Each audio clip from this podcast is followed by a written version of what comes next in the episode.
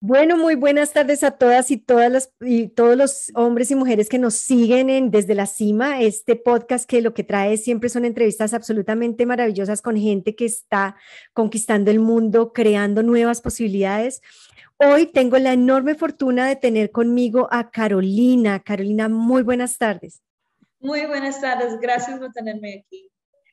Carolina, en este momento es la directora nacional de salud mental para la Oficina de Refugiados para los Estados Unidos, pero entre los cargos que ha desarrollado ha, sido, ha trabajado como eh, parte del equipo de World Health Organization, Clinical Health Services, Children's Hospital.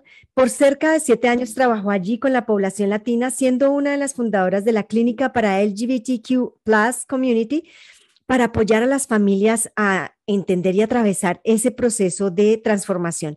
Pues gracias por todo este trabajo que has hecho y bueno, vamos a empezar. Cuéntanos de dónde eres, Caro. Ay, gracias otra vez por tenerme aquí. Qué lindo ser parte de esta oportunidad. yo originalmente soy de Lima, Perú. Nací en Lima, crecí en Lima, uh, viajé un poquito en Sudamérica Uh, vengo de una familia que es medio peruano y medio colombiano. tengo la, la, mezcla de personas que realmente trabajan duro, entonces eso es algo que siempre lo he tenido desde chiquita. Claro, sangre de trabajadores, sangre andina además. Claro. Qué maravilla. Carolina, cuéntanos un poco como de tu historia. Tú eres psicóloga, pero ¿cómo llegaste a ser psicóloga? ¿Cómo encuentras ese lugar y esa pasión en el mundo a través de la psicología?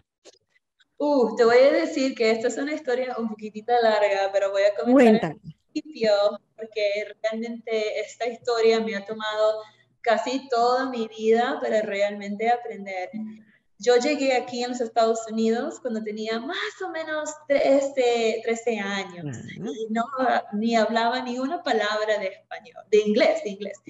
Y bueno, cuando llegué aquí, mi mamá siempre me decía desde chiquita, tú tienes que estudiar, tú tienes que estudiar, esto es tu, tu futuro y aquí en los Estados Unidos es duro vivir aquí y la educación lo que va a salir adelante.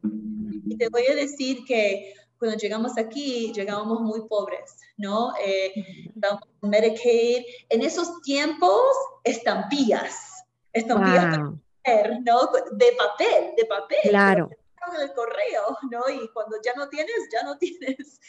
Um, entonces fue unas etapas muy, muy duras uh, cuando llegué aquí.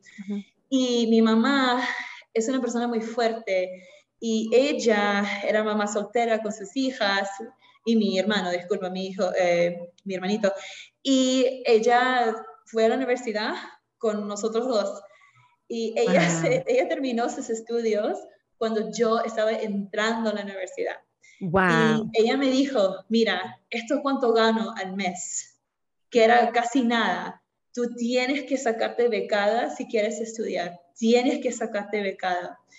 Y eso fue muy difícil porque no tenía las mismas oportunidades de los otros niños en la escuela, entonces siempre me sentí muy solita, muy solita y que era muy diferente y que no me mezclaba.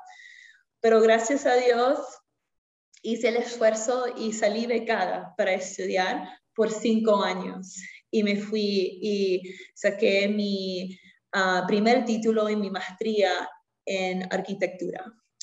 Y fue wow y viajé por toda parte. Pienso que yo era de las chicas que tenía menos dinero porque todo el mundo se fueron de viaje, de vacaciones, de spring break y mi mamá no tenía dinero para mandarme en ningún lugar. Entonces yo me quedé a trabajar, ¿no? Para ahorrar mis propinas, para poder visitar mi familia. y, y, te voy a decir que esa, esa, esa manera de pensar de siempre estar enfocada y salir adelante y trabajar y trabajar, fue la fundación para ayudarme a salir adelante. Bueno, terminé mis estudios y me fui a trabajar como arquitecta. Y pensé que ya, aquí estoy, esto es lo que voy a hacer. Mi primer día de trabajo no me gustó para nada. Oh, no, después de las becas, tanto esfuerzo, los estudios. Pero qué bueno. No, en mi corazón yo dije, esto no me llena mi corazón, esto no es mi propósito. Y siempre estaba viajando haciendo trabajo voluntario, siempre, porque eso es algo que mi mamá me enseñó desde chiquita. Ella siempre me dijo, mira, ya sé que nosotros no tenemos mucho, pero hay otras personas que tienes menos que tú. Entonces tú tienes que dar, dar y dar. Entonces siempre he estado haciendo trabajo voluntario, siempre, siempre. Hasta este día lo hago. Y algo chiquito, ¿no? Pero algo que eso desde chiquita, desde que estaba en Perú, lo estábamos haciendo.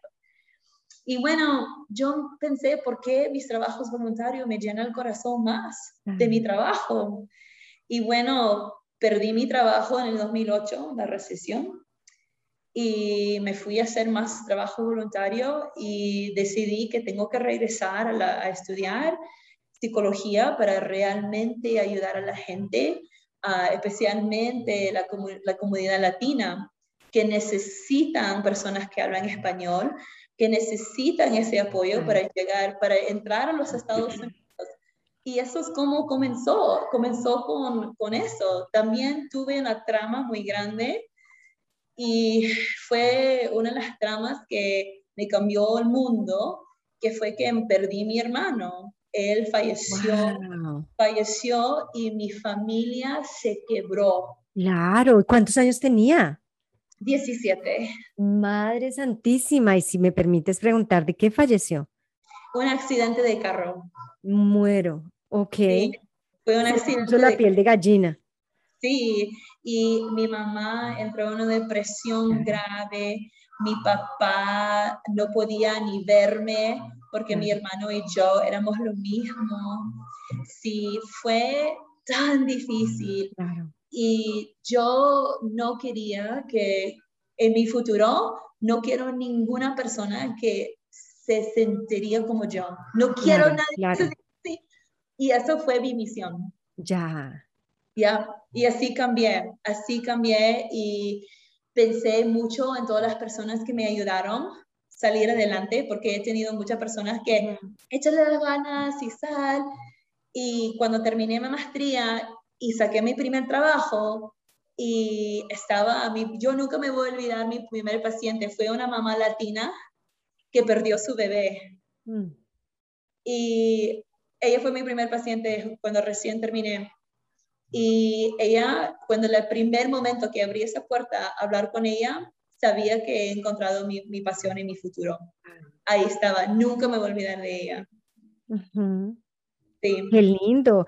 Mira que me, me, pones la piel de gallina, por supuesto, es una historia muy, muy emocional pero saber que eso te ayudó a encontrar tu lugar en el mundo, porque pudiste haber seguido siendo arquitecta, porque seguramente pagan muy bien, porque eh, podías viajar y todo lo que sea, pero, pero sentir que algo faltaba y poder encontrar tu lugar en el mundo, quizá fue el regalo de tu hermano también, que encontraras tu lugar y encontrar esa mamá y poder hablar con esa mamá. Qué bonito. ¿Y cuánto hace eso? ¿Cuánto, ¿Hace cuánto empezaste a, trabajar ya como psicóloga?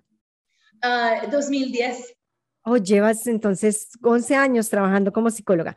Bueno, y, en ese momento, ¿qué ocurre? ¿Cuál es el siguiente paso? ¿Cuál es tu primer trabajo? ¿Cómo, cómo te sientes allí?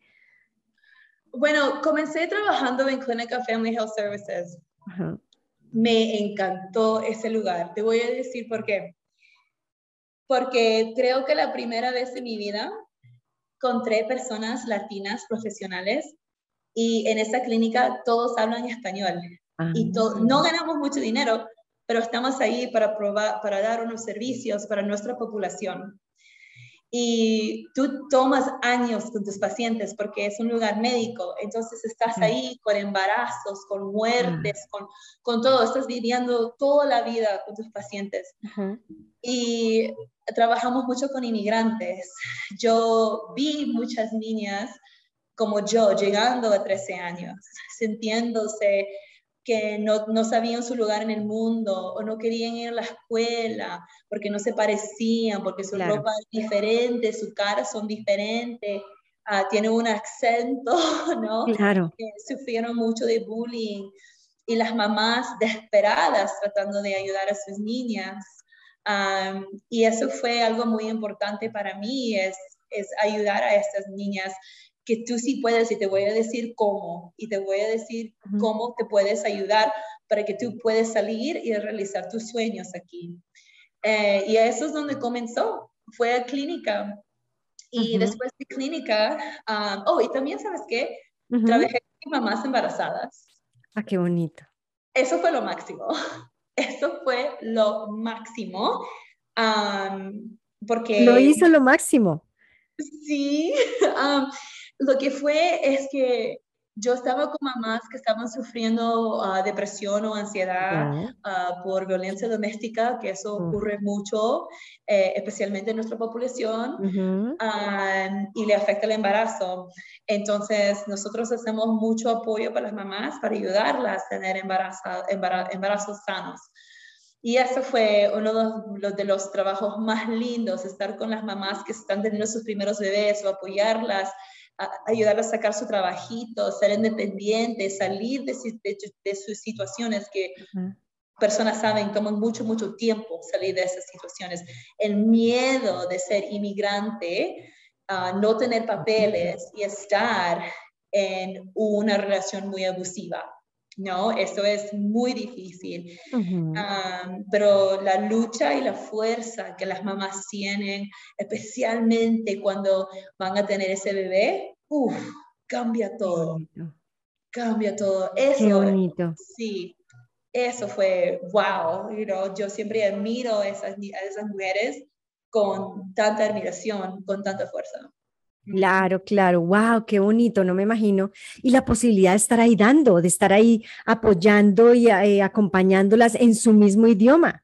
Además, que es una de las cosas que más genera trauma y que la, la comunidad hispana prefiere no ir al médico, no ir al doctor, porque les da miedo, uno, no entender el idioma y segundo, no entender el lenguaje que les va a hablar el, el, el médico, el lenguaje elegante de la medicina, que hace que, sumado al inglés, yo prefiero no ir Sí, exacto. Y también no quieren, no quieren ver como mal, mamás porque no saben cómo comunicar lo que necesitan. Ah, pero te voy a decir que esas mamás nunca faltaron una cita. Siempre a tiempo, no importa la nieve, la esto, ahí están, el carro no trabaja, vienen caminando. Esa fuerza, esa lucha, que, que las mamás latinas tienen. qué admiración, qué admiración, sí. Qué bonito. sí, es lindo. Creo que yo estoy más, más impresionada sobre mis pacientes que, que ellos mismos. Yo creo que tú los admiras más de lo que ellos mismos se admiran a ellos. Sí. Qué bonito, qué bonito porque además pues era seguir confirmando tu lugar en el mundo, que habías dado el paso según lo que oigo que era, que tenías que dar. Y entonces, después de trabajar con estas madres allí, ¿a dónde te vas? Um, allí tuve una oportunidad de trabajar por el World Health Organization por un tiempo uh, y trabajé en Haiti. ¡Wow! Uh, sí, cuando entró el terremoto. Y lo que estaba haciendo ahí, uh, en inglés se dice child friendly spaces, pero eran lugares seguros donde los niños podían estar y para que los papás podían encontrar agua o un lugar seguro para ellos, sus familiares, pero no podían llevar a los niños. Entonces cuidamos a los niños, les ayudamos con sus tramas, jugamos muchos con ellos y te voy a decir, eso así comenzó.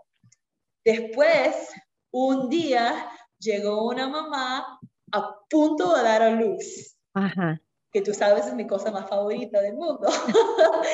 Entonces, inmediatamente estoy ahí con los doctores ayudando a la mamá porque la vida, la vida todavía continúa, no importa si acá o lo que sea, la vida todavía va.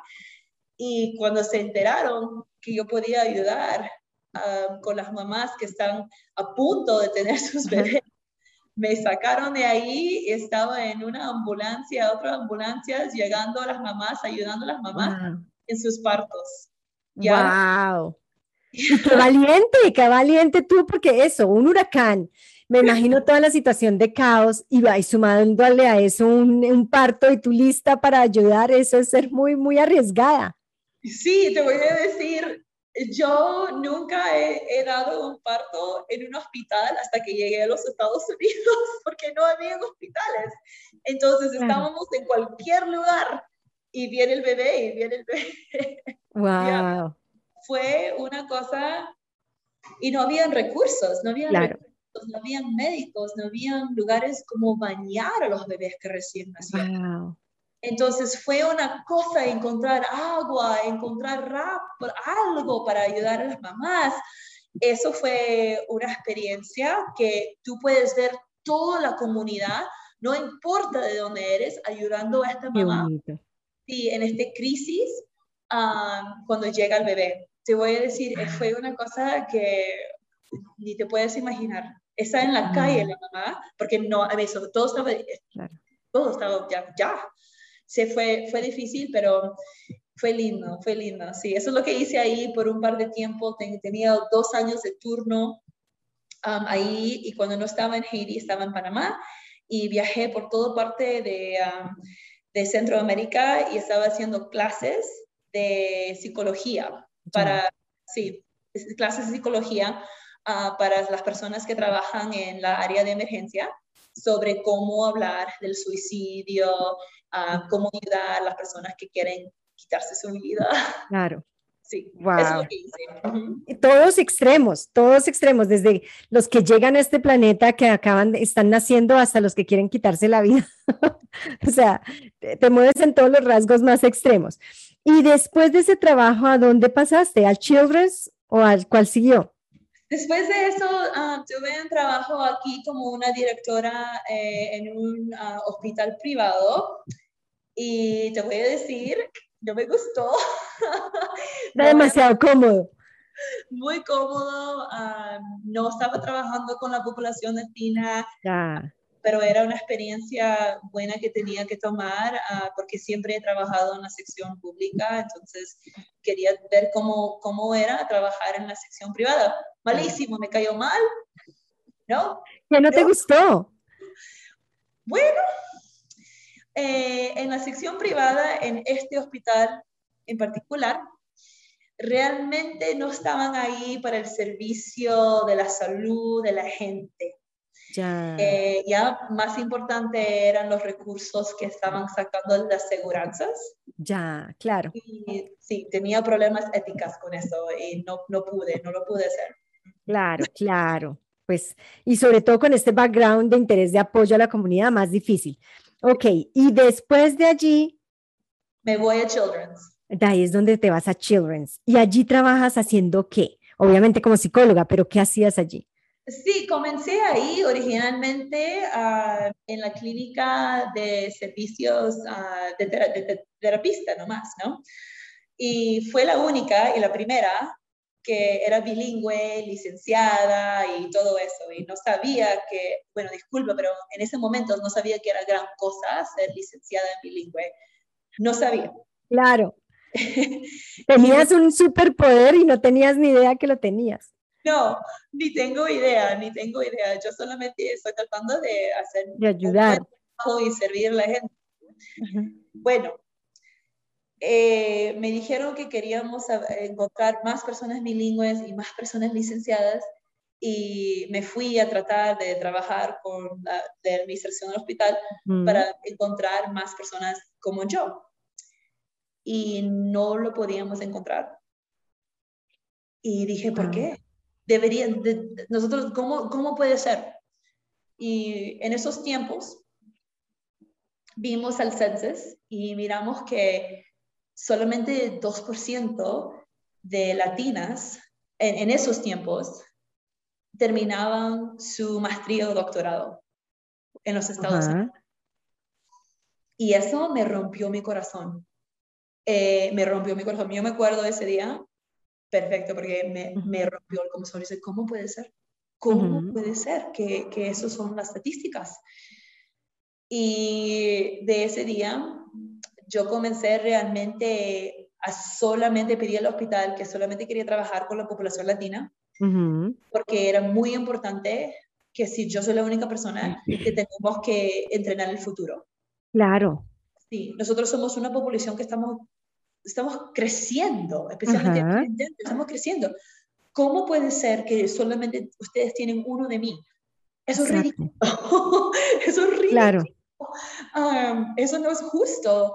You know? las, las, personas que somos de una población grande, ellos merecen y necesitan a alguien que se parecen como ellos, que hablen español, que entienden el proceso, que ellos saben qué difícil es ser latina aquí en los Estados Unidos. Y bueno, ellos me ayudaron con eso y abrimos una cliniquita chiquita ah, con un psiquiatra que hablaba español. ¡Wow! sí, y una enfermera que hablaba español y me encontré unos internados para realmente, desde el momento que las mamás llamaran, habían alguien que habla español para ellas, que las podían entender, que ellos podían sacar sus citas. Ah, teníamos una persona que les podían ayudar a manejar la tecnología, porque no sé si has encontrado esto con las otras personas que has hablado, pero todo es en tu teléfono. Y las pobres mamás están tratando de, de sacar cita en, en, su app, su aplicación, y la, la, aplicación está todo en inglés. En inglés. Ajá. y las pobres están tratando de sacar su medicamento y le dicen, ah, lo tienes que hacer aquí, lo tienes que pedir en el app, pero todo está en inglés. Claro, claro. Sí, entonces nosotros de, en esta cliniquita donde había más español podíamos enseñar a las mamás cómo recibir uh, servicios, pedir, darle email al doctor y todo eso para que ellos sienten que tienen el poder y los mismos derechos que las personas que no hablan, y no de las personas que hablan inglés.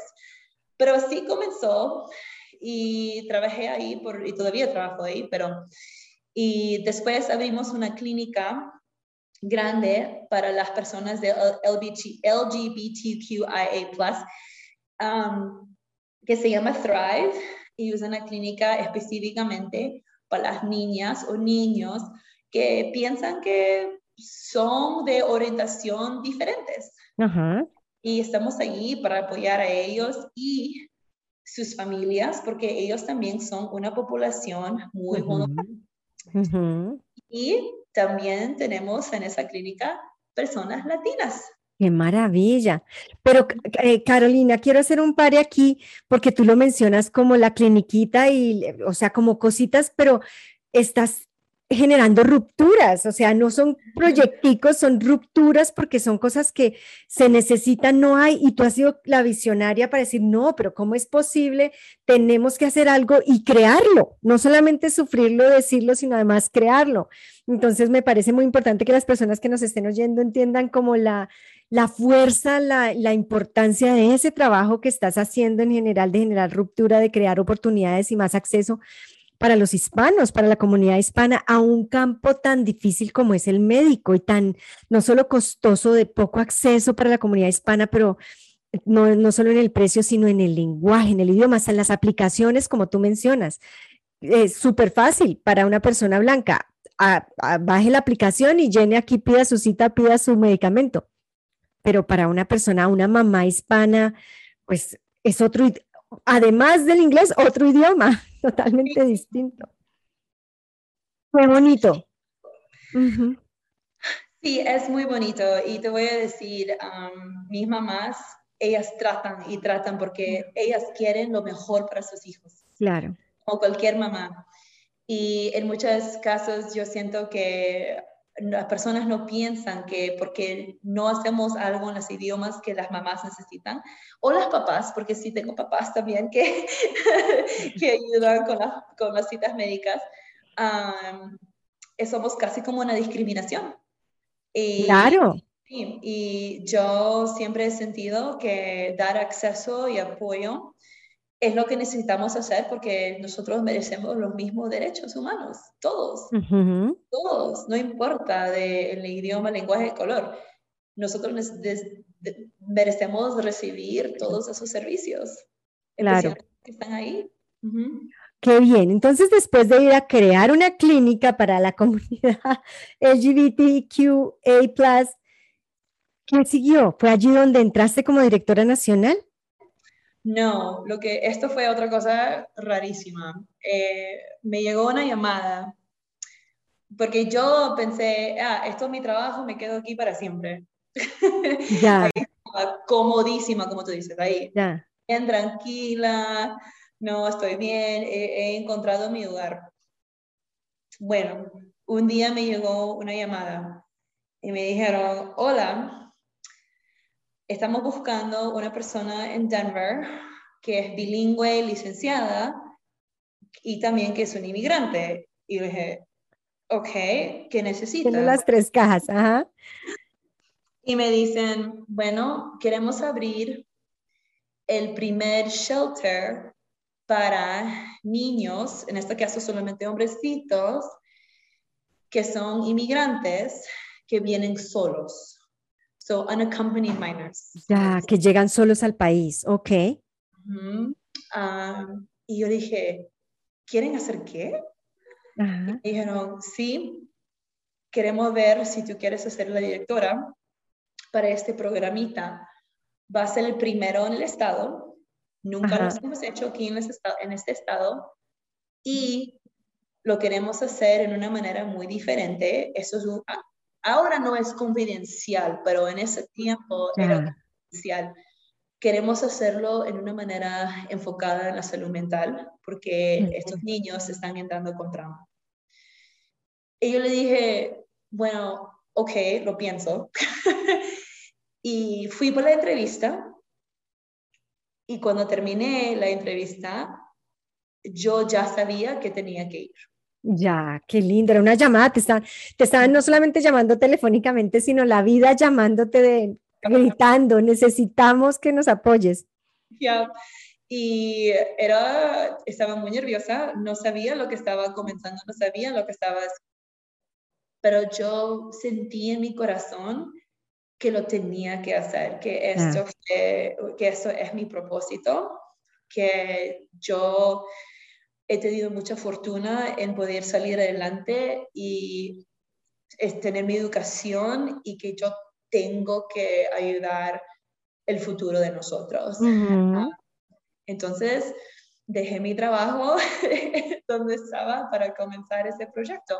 Y eso fue en septiembre del 2019. Oh, wow. Entonces, am, abrimos el primer shelter. Ah, no sabía que era el primero que para, para todo en Colorado. Entonces, todo el mundo, los, poli- los políticos, era una gran cosa. Nunca Ya, pensé que iba a tener tanta atención del Estado, de los senators, ay, nunca. Y cuando abrimos y llegaron los primeros cuatro chavalitos, y nosotros somos el primer paso después que están en, en, en, bueno, la- el ICE, right? sí, que son detenidos. Sí, están detenidos, ¿ah? Y nosotros somos el primer paso. Y cuando miran las caras de los niños que tienen tanto miedo y llegan con nosotros y se pueden sentir que ya se pueden calmar, Ya, Es que están cosa- seguros. es Wow. Sí, y con nosotros los niños hacemos todos, le damos a, me- a médico, a- van a la escuela, nosotros tenemos nuestra propia, propia escuelita, le damos servicios vocacional porque ya van a entrar a trabajar, Ah, le damos servicios clínicos ah, y le Ajá. damos también caso de administración para ayudarlos. Ah, entonces están aquí los niños por más o menos 30 a 60 días y Ya. los dejamos a ir con sus sponsors después de nosotros. Sí. ¿Y allí a dónde se van? Con sus familiares, Ah, ok. ah, sí, con sus familiares, nosotros hacemos todo el trabajo seguro, hablamos con los sponsors, nosotros tenemos que, es es un trabajo muy grande porque queremos, estamos que tener seguros de que los niños Claro. van a un lugar seguro. Exacto, de que están bien. ¿Y qué pasa si los niños no tienen familia acá? Uf, uf, eso tienes que, hemos tenido unos milagros que no te puedo explicar. ¿ah? Am, hay un proceso donde si los niños ah, eran, son víctimas, por ejemplo, algunos de ellos son víctimas, hay un proceso donde pueden sacar visas ah, Ah. o pueden entrar como de otro servicio de URM o se van a otro lugar que se llaman long-term foster care um, donde pueden ir a otras casitas, donde van a la escuela y viven con otras familias um, que les pueden ayudar, porque son, son chicos, ¿no? Hasta que cumplen 18 años. Um, y a veces hemos tenido unas historias mágicas, ni sé cómo hemos tenido angelitos aquí para todos los niños, no sé. Hemos, uh, desde que hemos abrido, hemos servido casi 200 y algo niños. Wow, ¿y todavía estás conectada con el programa? Sí. Oh, wow, qué bonito. Wow. Y entonces allí cuando ya de ahí sigues como te mueven a directora, a directora nacional de salud mental para la oficina de refugiados. Sí, eso fue en marzo. Y te voy a decir que no quería tomar el trabajo tampoco. La vida te ha llevado a rastras porque la vida te necesita. Sí, no quería, estaba como, no, no quiero, no quiero pero me, me, bueno, mi jefa me llamó y me dice, mira, te están pidiendo que haces un proyecto también muy original. Y yo le digo, bueno, ¿por qué? Y me dijeron, mira, las niñas de edades 12 a 17 que son víctimas, que tienen trama, que son también niñas que vienen aquí sin sus padres, o unaccompanied minors, ahorita, cuando algo está mal con ellas, ellas van a la cárcel. Ah, Porque no hay un lugar para ellas. Para ellas, claro, no hay más donde meterlas. No hay. Y yo le dije, ¿estás loca? Claro. van, como, no cárcel. ¿Cómo es posible? Ya, van a juvie, van a juvie. Yo dije, ¿pero no son criminales? No, no son criminales, es decir, no hay un lugar donde, donde dar tratamiento. Y yo le dije, ¿qué cosa? ¿Cómo claro. que no existe esto? Y dice, bueno, nadie lo quiere hacer. Pero ahora tenemos fondos y recursos con esta nueva administración. Ah, qué bien. Y lo quieren hacer.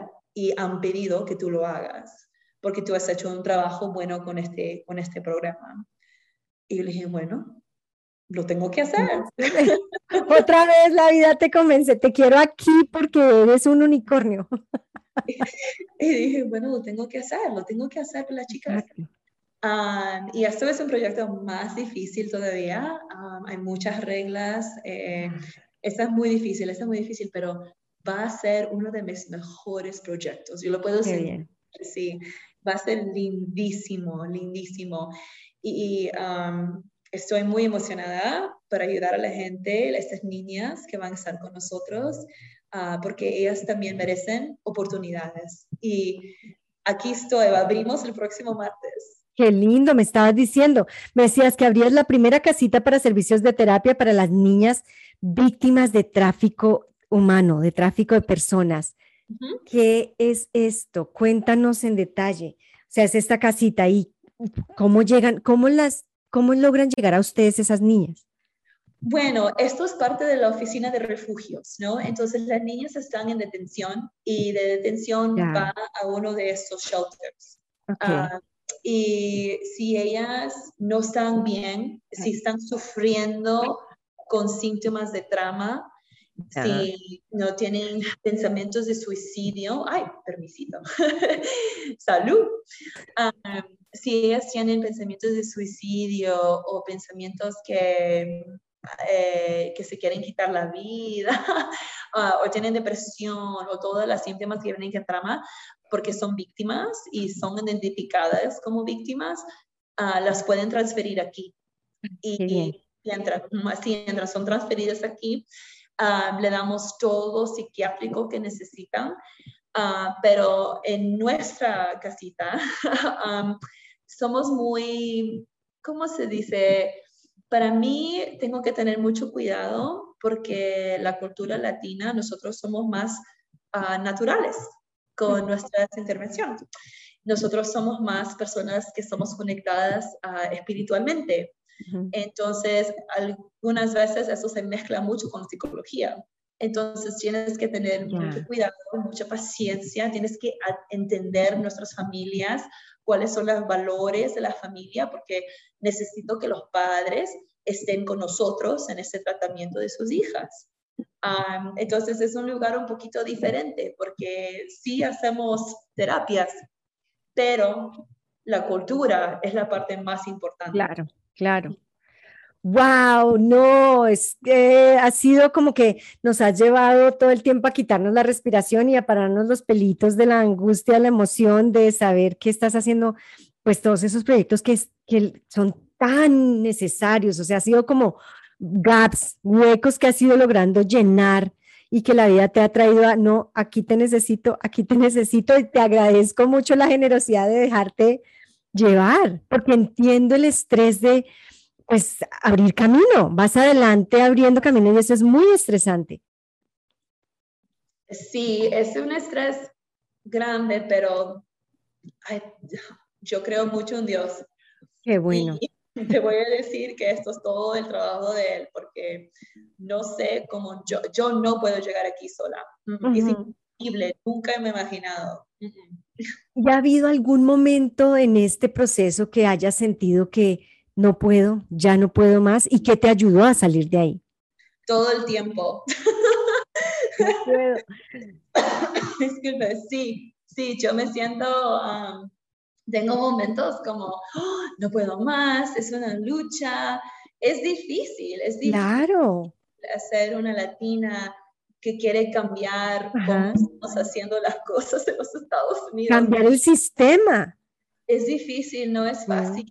Ah, he tenido muchos sentimientos y emociones grandes ah, sobre la lucha.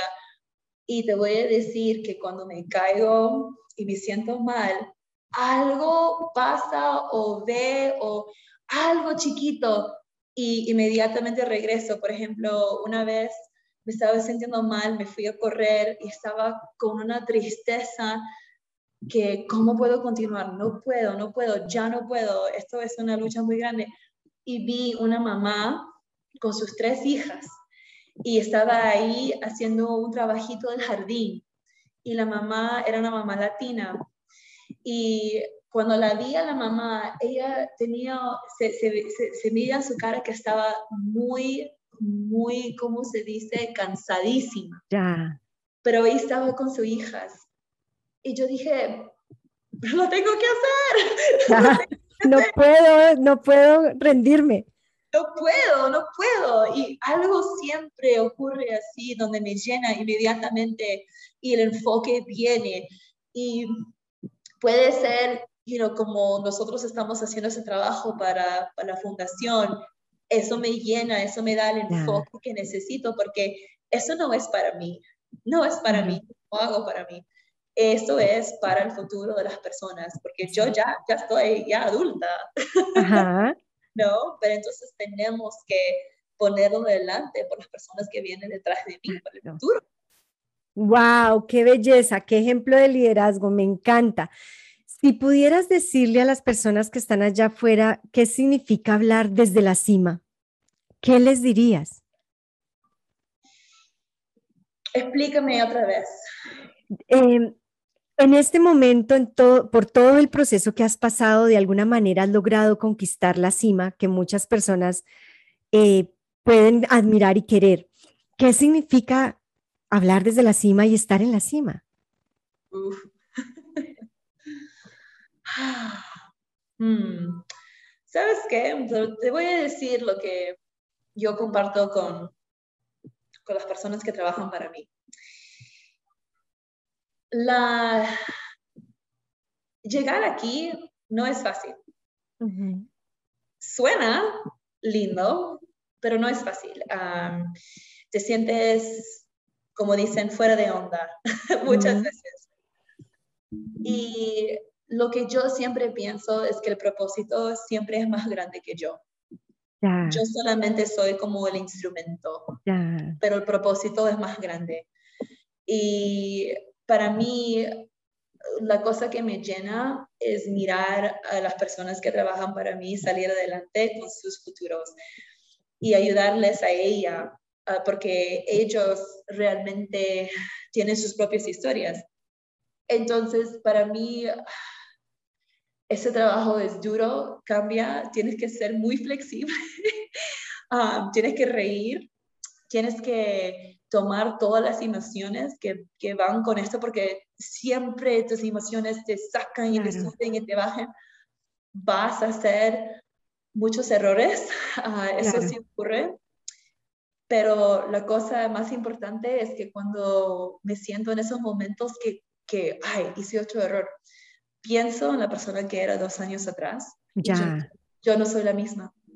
Claro. Yo no soy la misma. Entonces, eso es lo que siempre les digo, es dos años cuando tú miras, no vas a ser la misma persona y vas a, vas a ver cómo has cambiado por lo mejor. Ya. Wow, bueno, pues qué bonito. Muchísimas gracias. Eh, no quiero pasarnos del tiempo porque sé que eres una mujer súper ocupada, tienes un proyecto, proyectos muy grandes que estás creando y que nosotros necesitamos. Entonces quiero agradecerte de todo corazón, no solo por tu trabajo a la comunidad y especialmente con la comunidad hispana, sino por darnos este tiempo para compartir eh, pues toda esa misión y el escuchar esa voz y seguir el llamado todo el tiempo. Sí, sí, muchas gracias por tenerme. Esto fue realmente un gran placer.